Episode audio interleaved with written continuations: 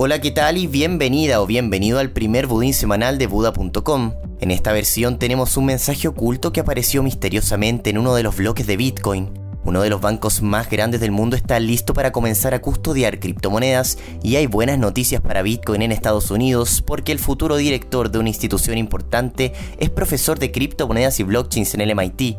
Pero antes de que vayamos con las noticias, si te gustan los viajes en el tiempo, no te querrás perder el siguiente análisis. Espero que lo disfrutes. Viajando en el tiempo con Bitcoin. ¿En qué es lo primero que te fijas cuando miras un gráfico de Bitcoin? ¿En el precio, los altos y los bajos? Una de las ventajas de los gráficos de precio, en este caso de Bitcoin, es que nos permiten viajar al pasado. Mirando las variaciones nos podemos dar cuenta de que algo pasó en un momento determinado de la historia. Por ejemplo, el 13 de marzo del 2020 el precio de Bitcoin bajó un 40% en solo un día. ¿Qué pasó esa fecha? Este día Estados Unidos declaró al coronavirus como emergencia nacional cuando los casos estaban recién rondando los 1700 en el país. El coronavirus había llegado al parecer para quedarse y Bitcoin junto a la mayoría de las acciones reaccionó. El ciclo de Bitcoin. Bitcoin tiene inserto en su código el halving, Quizás ya lo has escuchado y si no, acá te lo explico brevemente. El halving es un evento que ocurre en Bitcoin cada 210.000 bloques minados o aproximadamente 4 años, en donde la cantidad de Bitcoin que se generan por minar un bloque se reduce a la mitad. Actualmente son 6,25 y cada 4 años se irá reduciendo a la mitad hasta llegar a un total de 21 millones de Bitcoin, que como sabrás es la cantidad máxima que existirá de esta criptomoneda. Ahora, ¿por qué te hablo del halving? Porque históricamente después de estos eventos, Bitcoin se ha comportado similar. Podríamos decir que Bitcoin ha actuado de manera cíclica. Los ciclos del precio posteriores al halving de 2012 y 2016 tienen casi exactamente el mismo patrón. En ambos casos, Bitcoin alcanzó su máximo histórico poco menos de dos años después de ocurrido el halving y luego tuvo una fuerte baja para posteriormente resetear el ciclo. Si no me crees, puedes revisar estos gráficos en nuestro blog blog.buda.com. No estoy diciendo que siempre esto vaya a pasar, en ningún caso es una verdad absoluta. Recuerda que nadie puede asegurarte que el precio de un activo vaya a subir y menos prometerte rentabilidades sobre eso. Lee nuestra guía de inversión responsable para aprender a cómo cuidar tus Bitcoin. Con esto en mente y siguiendo esta lógica cíclica, ¿en qué parte del ciclo estamos hoy? Sin ánimos de predecir el movimiento del gráfico y solo siguiendo la lógica de lo que hemos visto en la historia de Bitcoin tras los halvings, podríamos decir que el movimiento alcista de Bitcoin está recién comenzando y que a fines de este 2021, si es que el ciclo llega a repetirse, deberíamos ver un nuevo máximo histórico, para luego caer y volver a resetear. Pero que el ciclo se resetee no significa que el precio vuelva a valores pre-halving, cada vez se inicia el proceso en un precio mayor. Y bajo esta lógica, ¿se puede viajar al futuro? ¿Podríamos saber cuál será el precio de Bitcoin en unos años? Algunos creen que sí y de hecho ya lo han intentado. Si te interesó el tema, te invito a leer el artículo completo en nuestro blog blog.buda.com.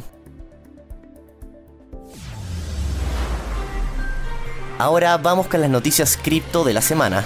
El próximo presidente de la SEC en Estados Unidos es profesor de Bitcoin en el MIT. Como te contaba al principio, Gary Gensler, el futuro director de la Comisión de Bolsa y Valores de los Estados Unidos, dicta clases de Bitcoin, blockchains y criptomonedas en el MIT. Además, Gensler dirige investigaciones relacionadas con Bitcoin y su impacto en las finanzas y cree que una forma de dinero digital como las criptomonedas, sin una autoridad única central, representa una innovación. Estados Unidos imprimirá otros 1,9 trillones de dólares. Con la llegada de Joe Biden a la presidencia estadounidense, el plan de rescate de 1,9 trillones propuesto por el mandatario para paliar los efectos económicos y sociales generados por el combate contra el coronavirus está cada vez más cerca. Este sería el primer paso en el plan de recuperación económica de Biden. El siguiente paso incluiría un cheque de 2.000 dólares para cada estadounidense, 20 billones de dólares para un plan de vacunación inicial, 350 billones de dólares para el Estado y gobiernos locales y 50 billones de dólares para llevar a cabo pruebas de COVID-19. Recordemos que la última vez que los estadounidenses recibieron un cheque de estímulo, varios exchanges de criptomonedas vieron un aumento en los depósitos por esta exacta cantidad.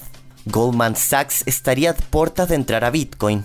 Uno de los bancos más grandes de Estados Unidos, Goldman Sachs, estaría cercano a implementar la custodia de criptomonedas según una petición de información realizada por la entidad bancaria hace un par de días. Una fuente interna de Coindesk aseguró al medio que la custodia de criptomonedas evidentemente comenzará pronto. La fuente reveló que esto es parte de una estrategia digital en línea con los permisos cripto que ha entregado a bancos recientemente la oficina del Contralor de Moneda estadounidense. BlackRock invertirá en Bitcoin el gestor de activos más grande del mundo que maneja más de 7,8 trillones de dólares, dio luz verde para que dos de los fondos que administra puedan invertir en futuros de Bitcoin. La firma presentó un documento frente a la Comisión de Valores estadounidense en el cual advierte que los inversionistas podrían tener problemas de liquidez debido a lo nuevo del mercado. Esta decisión llega después de que el CEO de BlackRock dijera hace un par de semanas que Bitcoin podría saltar hacia un mercado global, mientras que el CIO de la compañía aseguraba que Bitcoin Bitcoin reemplazar al oro